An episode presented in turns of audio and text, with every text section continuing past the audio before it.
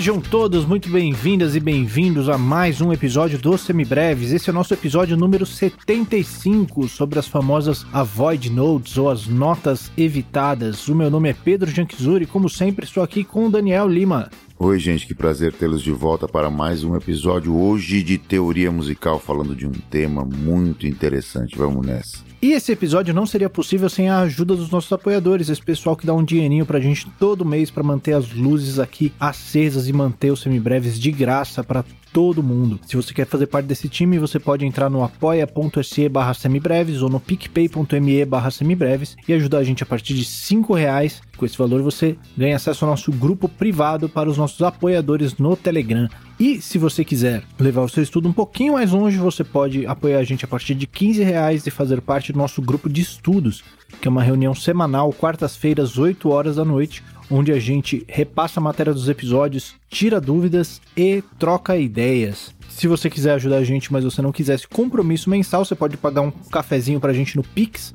semibrevespodcast.gmail.com ou então, se até esse cafezinho tiver difícil, a gente entende demais e você ajuda a gente também muito, simplesmente compartilhando os semibreves com todo mundo que você conhece. Só mandar lá no Instagram, no Facebook, no WhatsApp, onde você conseguir enfiar a gente na conversa, a gente agradece muito. E se você quiser ajudar mais um pouquinho também, você pode entrar aqui na descrição do nosso episódio, responder a nossa pesquisa de público para a gente entender um pouquinho melhor quem são vocês e como entregar sempre o melhor conteúdo para todo mundo. Não deixe também de entrar no nosso site no www.semibreves.com.br, onde você encontra todos os nossos episódios com o nosso material de apoio, que é um resumo por escrito para te ajudar a estudar. Se ainda assim ficar alguma dúvida, você pode entrar em contato pelo nosso e-mail, que é o semibrevespodcast.gmail.com, ou então pelas nossas redes sociais, no Facebook, no Instagram e no Twitter nós somos o arroba semibrevespod. Como sempre, todos os links estão na descrição do episódio. E se a pessoa quiser fazer aulas particulares de instrumento, de percepção, de teoria de harmonia, como é que ela faz, Daniel? É só mandar uma mensagem privada nas redes sociais. Nós somos o Pedro é o arroba Pedro Janksur e eu sou o arroba Maestro Insano. Manda lá uma direct que a gente conversa a respeito, beleza? É isso aí. Então vamos lá falar das nossas avoids.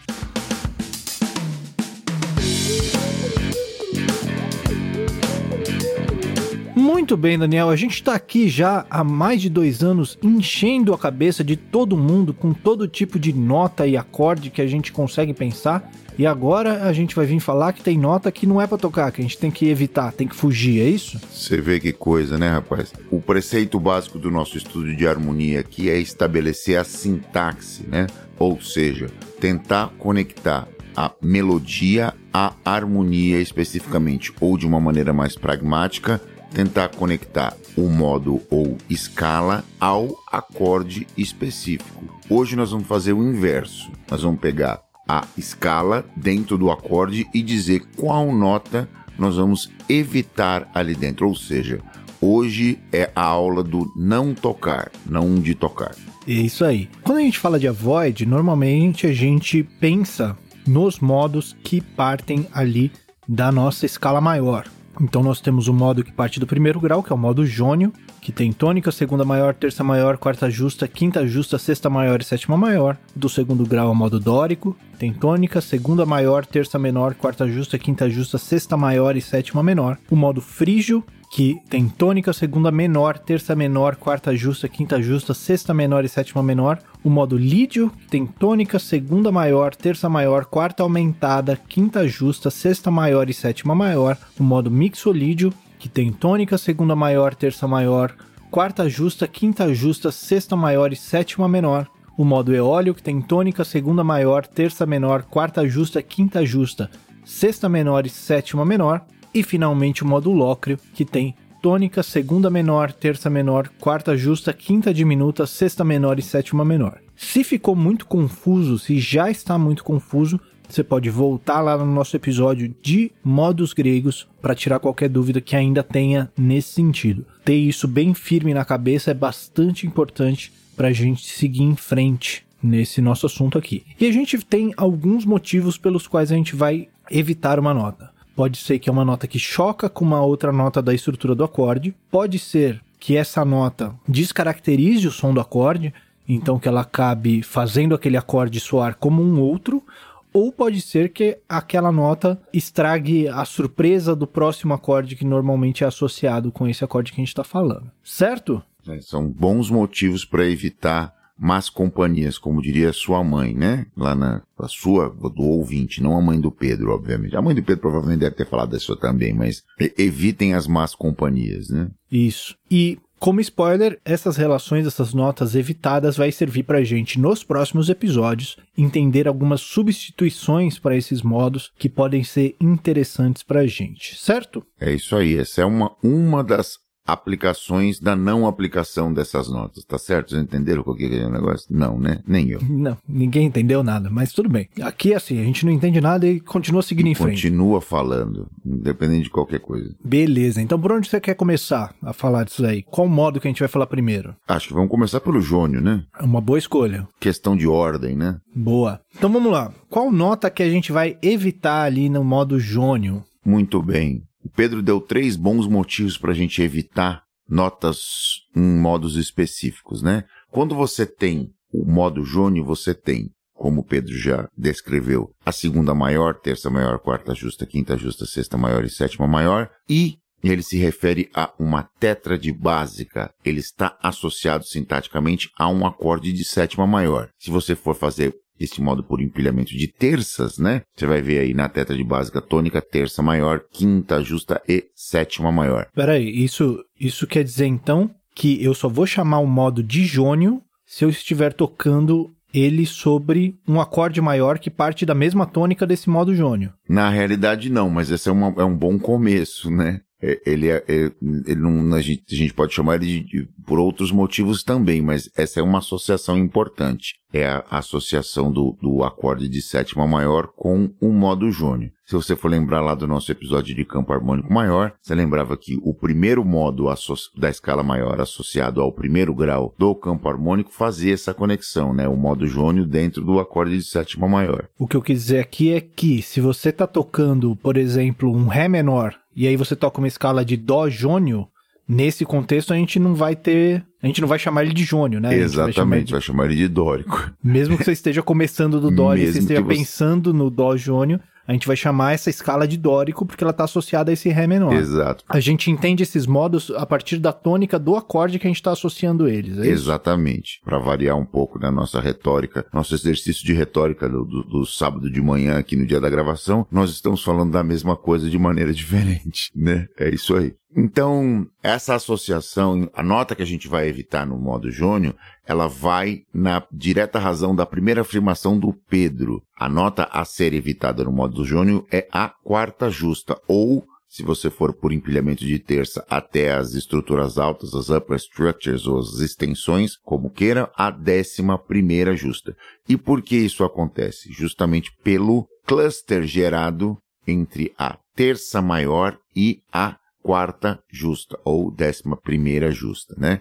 Ele gera ali um desconforto justamente na nota que caracteriza a modalidade, transforma esse acorde num acorde maior, né? Ele fica ali batendo e brigando com a terça. Portanto, no modo jônio nós evitamos a quarta justa ou a décima primeira justa. Não é uma nota que você consegue parar a sua frase ali, dar aquele repouso, sustentar na sua melodia. Vai ficar esquisito se você fizer isso, entendeu? É isso que eu ia falar. Isso quer dizer que a gente nunca vai tocar essa nota? Né, nós vamos tocar assim, nós só não vamos parar, sustentar a melodia, dar apoio. Apoiar ela, né? Apoio, isso, exatamente. Nós não, não colocamos nas nossas linhas, senão o que que acontece? Eu estou primeiro descaracterizando o acorde, né?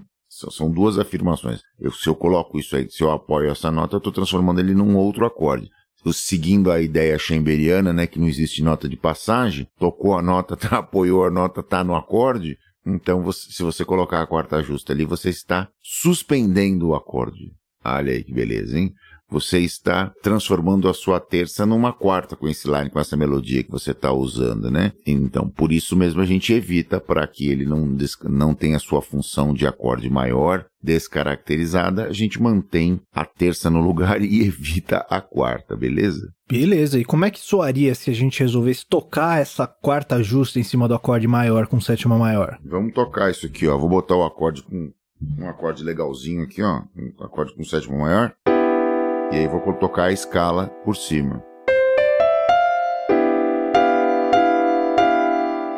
Um tanto esquisito, né? Mas você pode passar por ela sem problema nenhum, ó.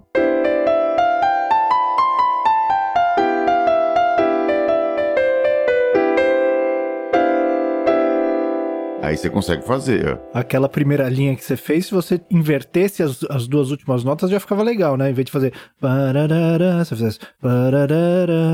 É, aí, aí daria certo se você fizesse. Dá, aí dá certinho. Usou é, como funciona. nota de passagem e finaliza na terça, apoia na terça. Onde é que nós apoiamos aqui? Pedro sugeriu, a gente fez.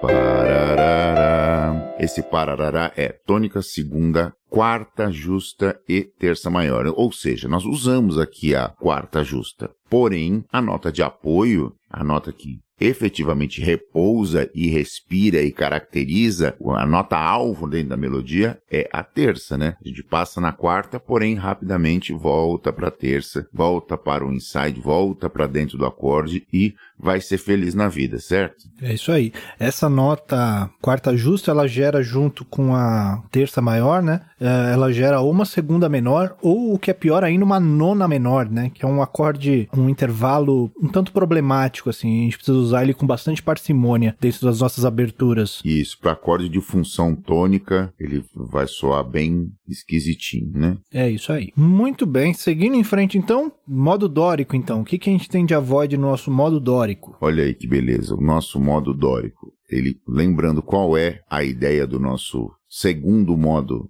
da escala maior, né? Ele tem segunda maior, terça menor, quarta justa, quinta justa, sexta maior e sétima menor, perfeito? Essa é a, a construção dele. Uma outra coisa importante sobre as notas, quando a gente fala em notas evitadas, a gente pode pensar nas notas características de cada um desses modos. A nota que dá aquele sabor específico do modo, né? No caso do modo dórico, é a sexta maior. A sexta maior é a nota que dá o sabor dórico para ele, né? Você, quando você tem um que diferencia modo... ele do eólio, né? Que é a escala menor natural. Então. Exato. Dá aquele caráter de reconhecimento imediato. A terça menor, ou seja, um modo menor, porém com a sexta maior.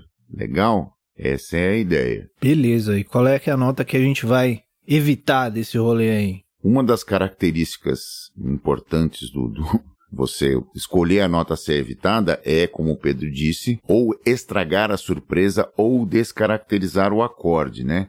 Uma das coisas que a gente vai fazer com o modo dórico é evitar a nota que gera o trítono dentro dele, né? Porque aí você vai descaracterizar a função do mesmo, né? Que era a função subdominante, né? Função subdominante, isso. A gente viu é lá uma... atrás o nosso episódio de funções harmônicas. Vocês se lembram disso, né? Se vocês não, se, não lembrarem mais, se estiverem por acaso, ou se você caiu de paraquedas nesse episódio e não sabe do que a gente está falando, vai até lá o episódio de funções harmônicas dentro do campo harmônico maior.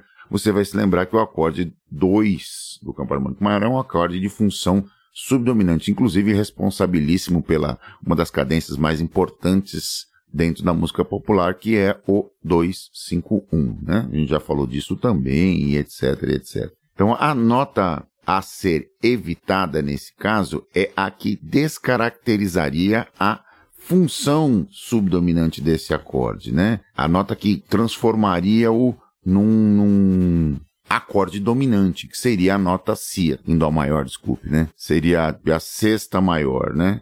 Estragaria a surpresa e transformaria, geraria uma falsa inversão ali de um acorde dominante. É isso aí. Como a sexta maior gera um trítono com a terça menor do modo dórico, ela acaba ficando com esse sonzinho de dominante, né? Se a gente coloca ela dessa forma. Lembrando sempre que, como tudo que a gente já falou aqui, mas sempre é bom relembrar, tudo que a gente está falando aqui é com relação ao nosso sistema tonal, né? Então, o modo dórico é um modo que é muito usado dentro da música modal, e nesse caso a gente ataca a sexta mesmo, a sexta maior, e a gente fica ali insistindo nela para caracterizar o modo, para dar a cara do modo. Quando a gente está falando de música tonal, o modo dórico normalmente é usado na nossa querida cadência 251. E se a gente coloca essa sexta maior, que é a mesma nota da terça do quinto grau, o que acontece é que a gente está estragando a surpresa. A gente está, em vez de caracterizando uma função subdominante para depois ir para uma função dominante para depois resolver na tônica, a gente já está entregando o som da função dominante no acorde subdominante. Então a gente evita ele para a gente conseguir fazer essa condução harmônica de uma maneira mais clara, né? Exatamente. Vamos tocar essa, esse modo dórico com essa sexta aí para ver qual é que é o som disso daí? Vamos nessa. Ele vai agredir menos, né? A gente está mais acostumado com esse som da sexta do, num contexto modal, né? Isso, até por ser jazzístico, de, de uso jazzístico constante, né? Então vamos ver, ó. Tá aqui o Ré.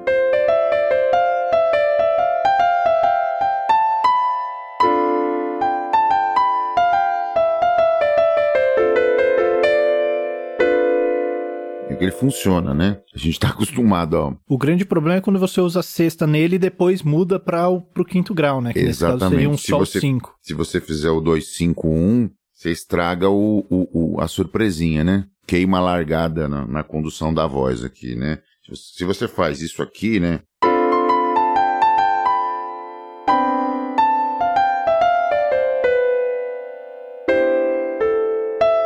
Beleza, você usou a condução da voz certinha, não tem crise nenhuma. Passei na nota, inclusive, não teve o menor problema. O problema é quando você faz isso aqui, ó. Você faz.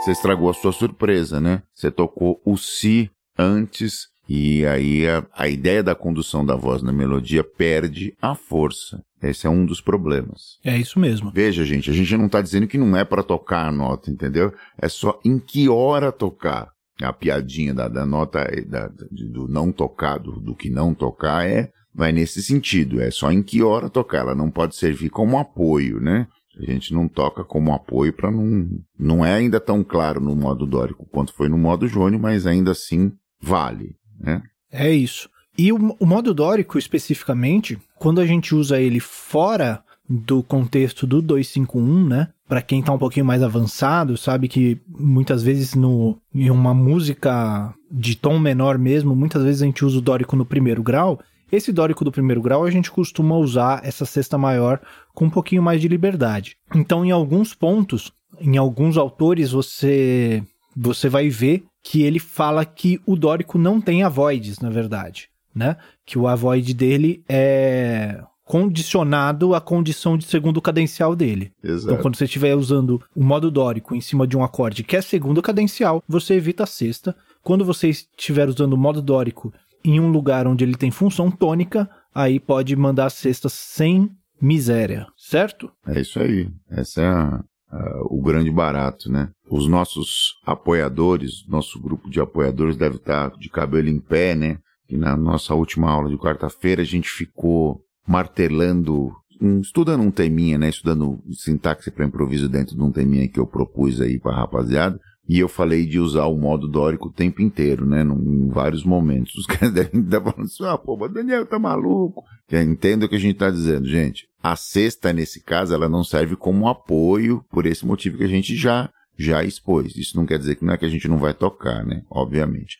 Não é só o que toca, mas a hora que toca e como toca. Essa é o, uma das partes importantes da sintaxe. Veja você que a coisa vai ficando cada vez mais complicada aqui, né? Meu Deus do céu. É isso aí. Bom, seguindo em frente, então, temos o modo frígio. E aí? Grande modo frígio, né? O modo frígio é o terceiro grau, então ele tem nona menor, terça menor, quarta justa, quinta justa, sexta menor e sétima menor. As notas a serem evitadas a gente tem que lembrar que o acorde do terceiro grau, o acorde menor com sétima, é o antirrelativo menor da função tônica do acorde 1, né? Então ele também é um acorde que exerce função tônica. Então a gente procura usar notas que não descaracterizem mais uma vez essa função. Né? Então as notas que a gente costuma evitar nesse caso são a nona menor e a sexta menor, né? A mesma história do que vai gerar probleminhas com o acorde, né? Por exemplo, empilhá-lo lá na, na,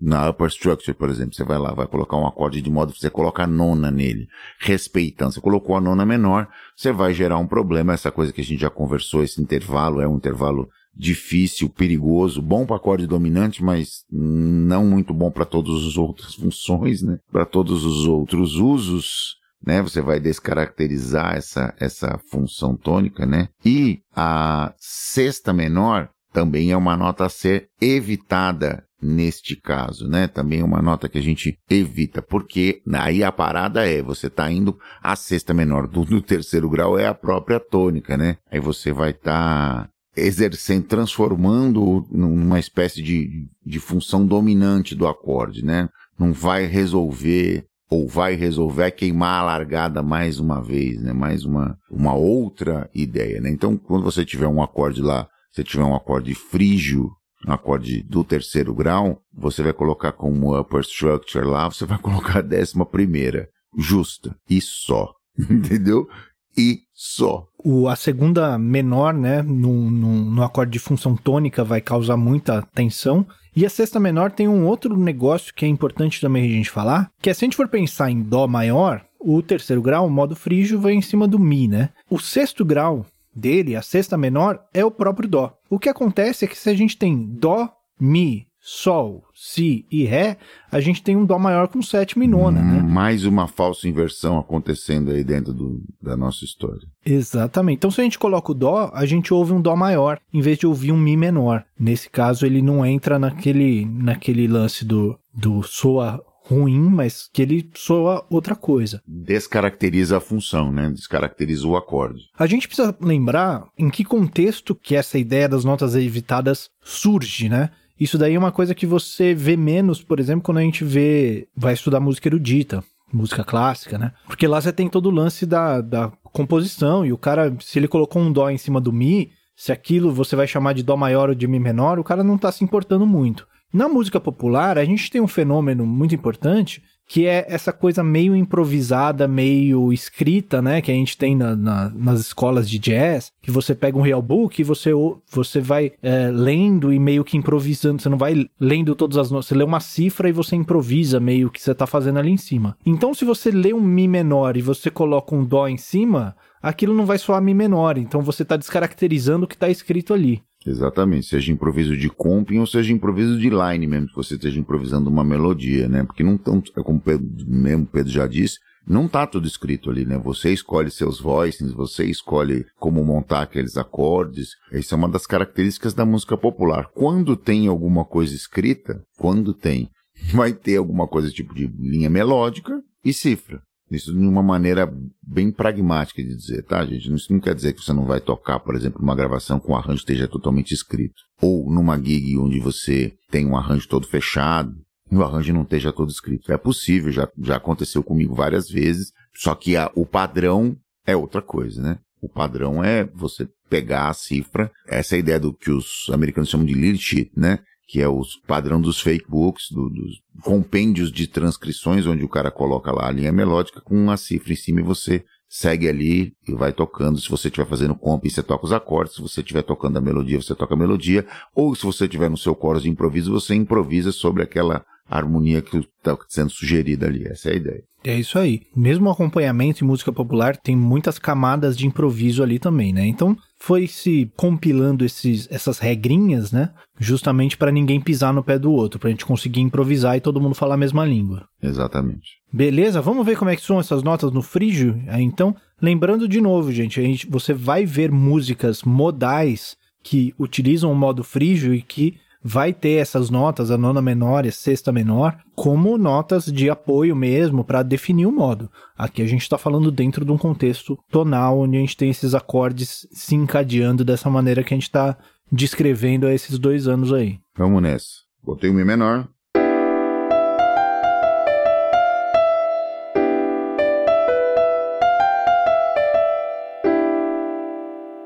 Então ele fica parecendo com, com, Nesse acorde, nessa região que eu tô tocando, ele pode ser tanto Dó quanto Mi menor, né? Não, não tem esse, esse cara aqui definindo, né? E, esse cara aqui.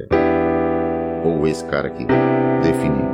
Então, nessa, nessa posição de, de, de shell, né? De, de acorde concha, você que toca piano aí, você não vai conseguir definir totalmente o que está acontecendo de harmonia de apoio. Então, se você faz isso aqui, ó. vai parecer mais com um frígio. Viu que eu estou usando de propósito algumas notas, as podrinhas, né? As evitadas. Oh.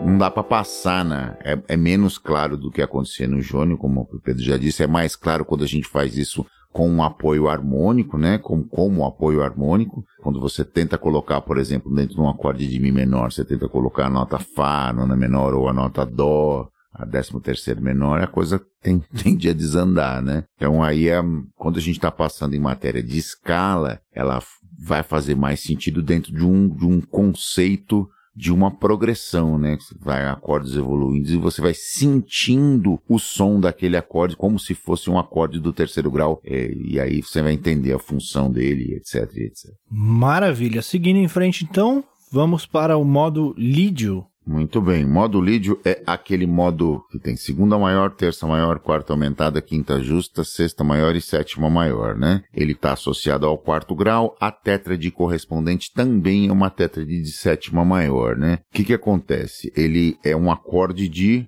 a priori, a priori, se a gente for analisá-lo, ele é um acorde subdominante, né? Um acorde do quarto grau. Portanto, mas muitas vezes, jazzisticamente, a gente usa ele, esse modo como um acorde tônica. Muitas, muitas autores, muitos teóricos jazzistas não consideram o modo lídio como um modo que tem notas a serem evitadas. Porque se você for, por exemplo, empilhar, uma das maneiras de, de, de definir isso, se você for empilhar as notas em terças, você vai ter a terça maior, beleza, quinta justa, sétima maior, depois você vai ter a nona maior, beleza, funciona muito bem. Você vai ter a décima primeira aumentada que resolve aquele problema do cluster entre a terça e a quarta, maravilha. E você tem a décima terceira maior. Então, o modo lídio, ele, apesar de estar associado à função do quarto grau, que seria uma função subdominante, jazzisticamente é perfeitamente usado dentro da função tônica também. Você pode ali, você está tocando você que está aí já improvisando feliz da vida aí nos seus temas, apareceu um acorde 1, você pode tacar o lídio ali sem medo, feliz e tranquilo. Não, a maioria das pessoas não consideram ter alguma nota a ser evitada dentro do modo lídio. Você concorda com isso, Pedro? Eu concordo com isso. Isso daí é o, o ele é muito citado como sendo um, um modo sem nenhuma nota evitada. A gente poderia colocar aqui aquela void condicional também, né? Se você tá tocando ele em cima do quarto grau e esse quarto grau vai para o quinto, a quarta aumentada dele vai virar a terça do acorde dominante. Vai gerar esse trítono com a própria tônica, né? Então você também vai estragar a surpresa da mesma forma que fazia com o dórico. Da mesma forma. Dentro dessa condução de subdominante dominante, né, do 4 5, também é legal evitar essa quarta aumentada. Mas, fora isso, quando você tira ele, dentro desse contexto e usa ele em cima de um acorde tônica, aí ele não tem a void nenhuma. Por isso mesmo que ele é usado nesse contexto, inclusive. Jazzisticamente, é, é a praxis é essa. Pintou um acorde maior, lead. Vamos ouvir como é que soa, Pedro? Vamos lá. Vamos nessa.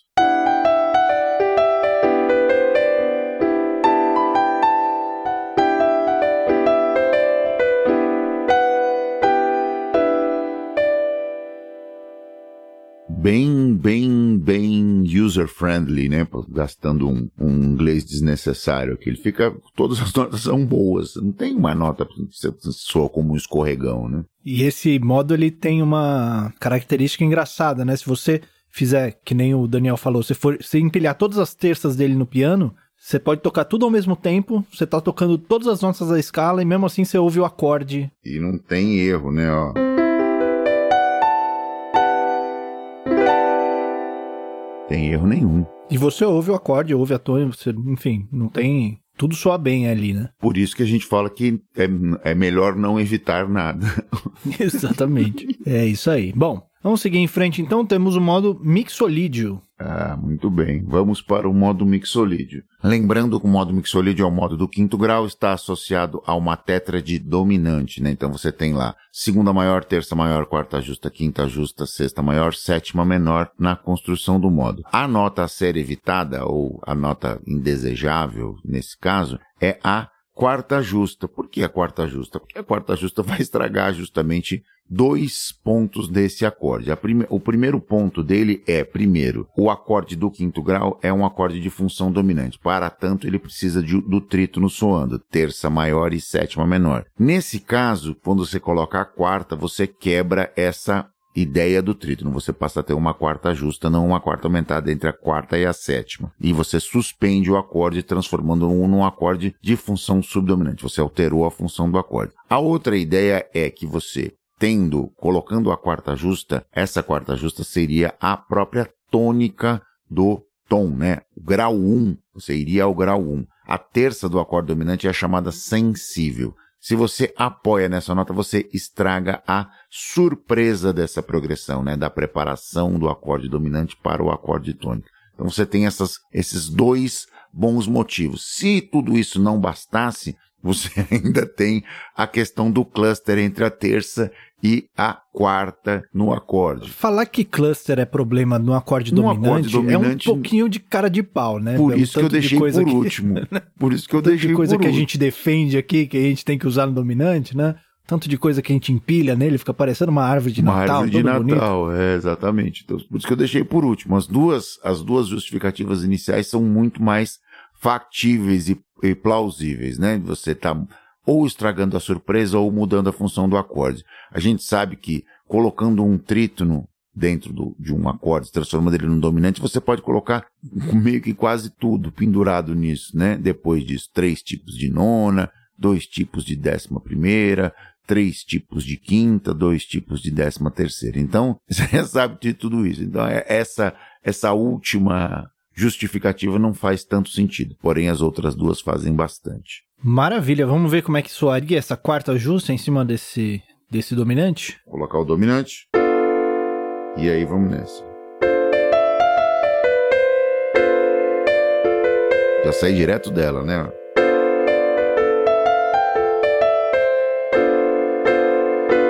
Fica pedindo para descer, né? Fica essa vontade de, de descer esse meio tomzinho, né? Desça meio tom que eu não mereço isso, ficar aqui parado, entendeu?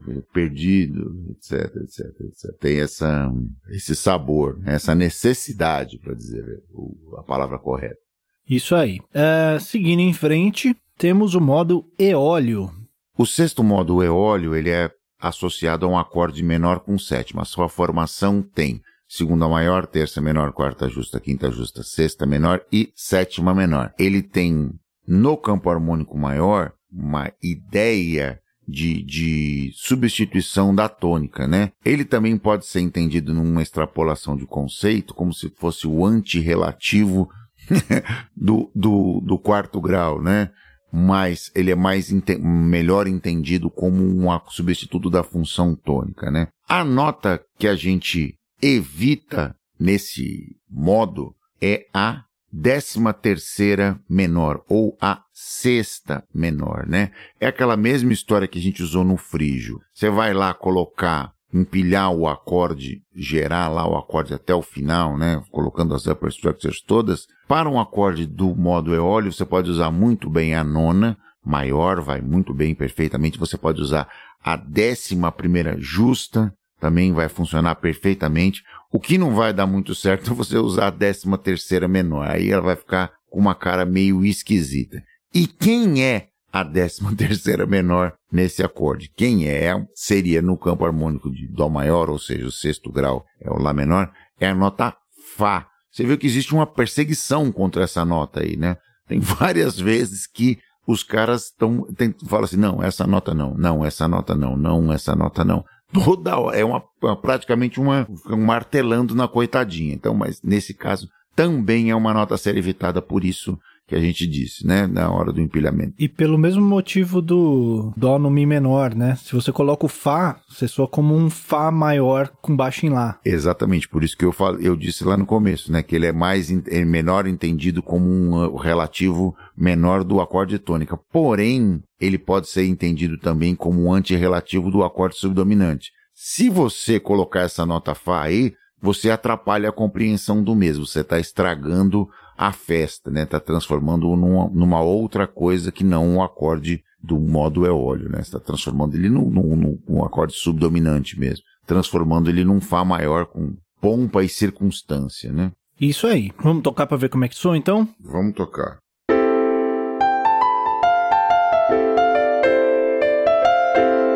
A cara de fá maior, ó. Aí vai ficar caindo, né, ó. Ele pede pra descer, né? Não é necessariamente que ele soa mal, né? Mas é que não, ele soa como outra soa coisa, outra né? coisa, é. É, ele, ele para de ter cara de Lá menor aí. Não, não é mais Lá menor, você pode chamar. Ele era Creusa, virou Odete. É a mesma coisa, mas é uma É outra, outra história. Né? É isso aí. E por último temos o nosso querido modo Locrio, né? O Locrio. Vida Locria, Isso. né? O famoso. Esse é um modo especial, né? Ele está associado a um acorde meio diminuto, no, única posição onde ele surge no campo harmônico maior, e ele tem segunda menor, terça menor, quarta justa, quinta diminuta, sexta menor e sétima menor, né? A nota a ser evitada é a segunda menor, perfeito? O bemol 9. Por quê? Porque justamente ele estraga a surpresa, né? Ele, de novo, você não vai conseguir colocá-lo lá na, na- nessa ideia.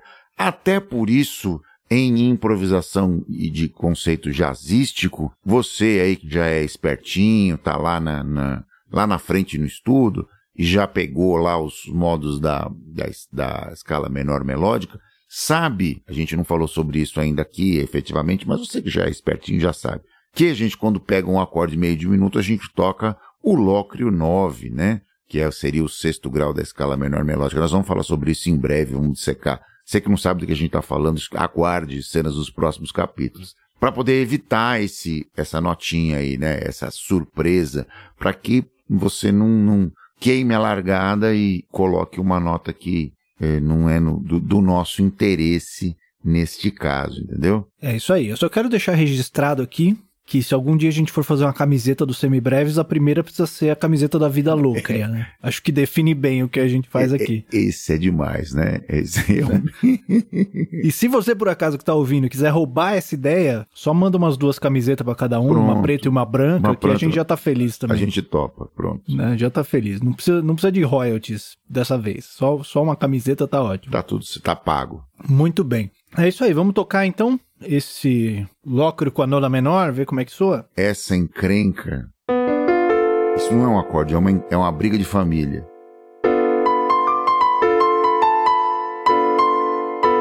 Ah, fica pedindo pra descer também.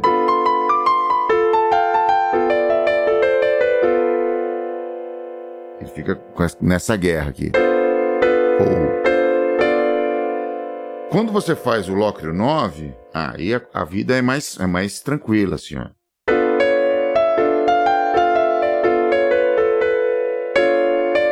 Ah, dá pra parar aqui, ó.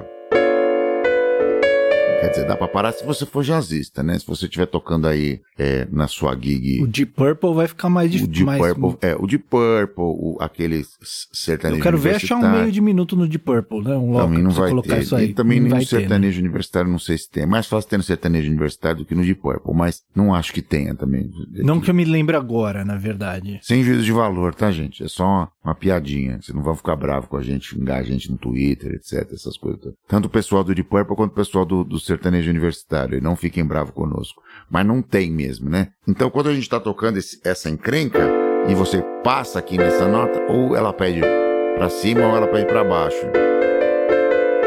Coisa que não acontece quando você toca o Lócrio 9 aqui, né? Você consegue parar numa boa, tranquilamente, entendeu? Etc, etc.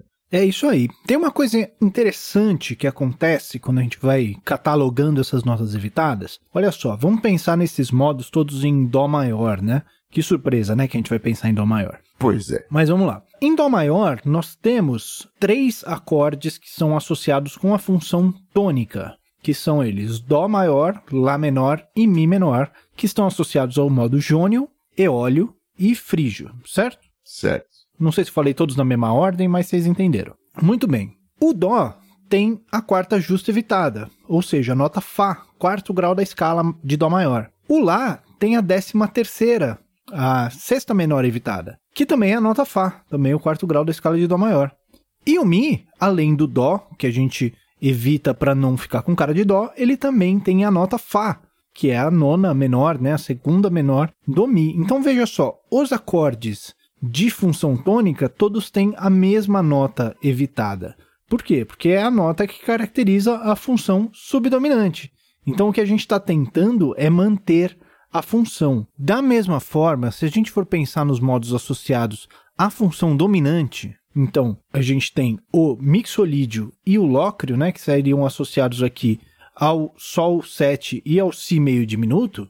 A gente tem no Sol, a gente tem a quarta justa evitada, ou seja, a nota Dó, e no lócrio a gente tem a segunda menor evitada, ou seja, a nota Dó também. A gente não está querendo confundir ele com a função tônica. A gente não está querendo entregar a função tônica. E as funções subdominantes, que seriam o modo dórico e lídio, nós temos o Ré menor e o Fá 7+, e os dois não têm nenhuma nota evitada, a não ser quando eles estão associados, são sucedidos por um acorde dominante, pelo Sol dominante, e aí nesse caso a gente evita a sexta maior, que é o Si no Ré, e evita a quarta aumentada, que é o Si do Fá maior. Então, nós temos novamente a mesma nota. A gente, o que a gente não quer entregar aqui é a função dominante. Então, a função principal das avoids é manter a função de cada acorde do jeito que a gente espera para a gente conseguir encadear essas funções. Isso não quer dizer que você não vai usar nota ou coisa do gênero, né? É só por uma questão de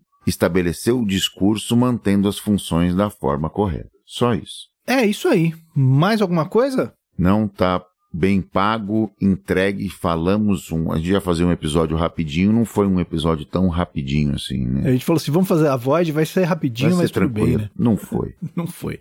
Fazendo aquele resuminho rápido, então nós temos ali o nosso modo jônio a gente evita a quarta justa, o nosso modo dórico a gente evita a sexta maior quando a gente vem com o acorde dominante depois dele, nosso modo frígio a gente evita a segunda menor e a sexta menor. O nosso modo lídio, a gente não evita nada, a não ser quando a gente tem um dominante depois dele, que daí a gente evita a quarta aumentada. Nosso modo mixolídio, a gente evita a quarta justa. Nosso modo eólio, a gente evita a sexta menor e o nosso modo lócrio a gente evita a segunda menor, correto? Vamos então para as nossas dicas culturais? Vamos nessa.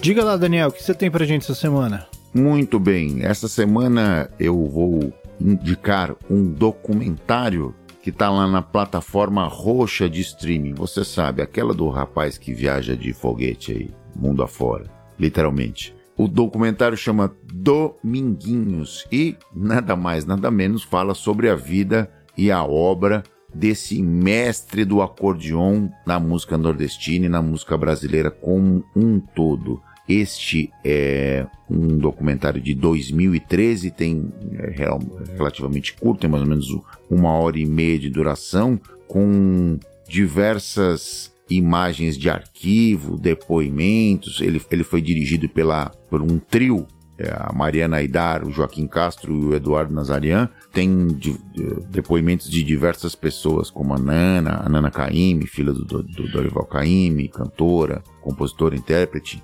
tem a Elba Ramalho também, grande cantora nordestina, das divas da música nordestina aqui do Brasil. Todo mundo falando sobre a importância do Dominguinhos, da sua sanfona, do seu caráter harmônico diferenciado e de onde ele pega a música ali do coro do Luiz Gonzaga e leva adiante, colando uma série de influências, uma colcha de retalhos, colocando ali bossa nova, harmonia de música moderna, coisas de música erudita e sem nunca perder o sotaque da música nordestina de raiz. Então, a minha dica cultural de hoje está lá na plataforma roxa do Homem do Foguete Voador. Vamos chamar de foguete, vai? Se a gente chamar de outra coisa. É, alô Damares, cola aqui, telefone. Dominguinhos é o documentário que eu, é a minha dica cultural de hoje. É isso aí. Muito bom. Bom, meu, a minha dica cultural hoje vai ser vintage. Olha só que legal. Eu vou recomendar um programa ensaio, que é, é um programa que surgiu lá na TV Tupi, depois passou por muitos anos na TV Cultura. Eu acho que ele passa até hoje ainda em algum lugar que eu não sei onde é que é. Mas ele tem um canal do YouTube né, chamado Programa Ensaio, onde você tem muitas das coisas, não sei se tem tudo, mas muitas das coisas que passaram no programa disponíveis. E teve um que eu assisti essa semana, que é o do Rafael Rabelo, né? Rafael Rabelo, para quem não sabe, é um dos, foi um dos grandes expoentes do violão brasileiro, né? Que morreu muito cedo e de uma maneira muito triste né, já há algumas décadas, na verdade, mas deixou um legado aí pra gente que é inestimável, né?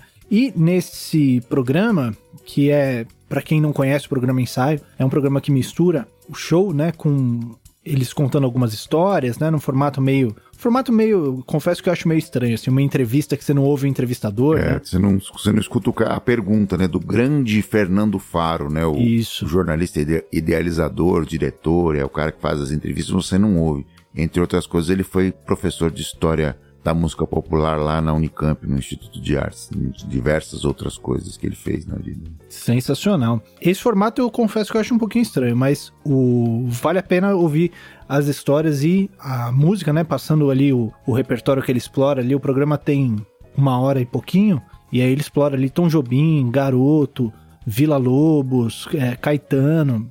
Vale super a pena. Tem até participação da irmã dele, acho, cantando também, em uma música. Sem falar da banda, né? Que inclui aqui, entre outros, é uma banda grande, eu não vou conseguir falar o nome de todo mundo aqui, mas entre outros inclui o nosso já saudoso Wilson das Neves.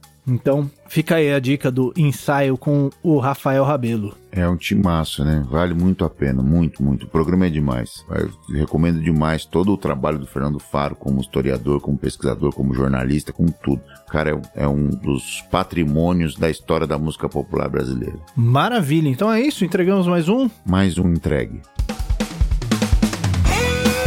Este foi mais um Semibreves. O Semibreves tem a apresentação de Pedro Janquizuri e Daniel Lima, produção de Pedro Janquizuri e Daniel Lima, edição de Pedro Janquizuri e consultoria técnica de Marco Bonito. A trilha de abertura é aceita do Detril e todas as demais trilhas foram compostas e executadas especialmente para os Semibreves pelo nosso grande amigo Lucas Schwab. Não deixe de nos seguir nas redes sociais, em todas elas somos o arroba semibrevespod e considere nos apoiar no apoia.se barra semibreves ou no picpay.me barra semibreves. Muito obrigado a todo mundo que ouviu até aqui, cuidem-se, vacinem-se e até semana que vem. Valeu, gente. Um abraço a todos. Continuem se cuidando. Vacinem-se o quanto antes. Valeu.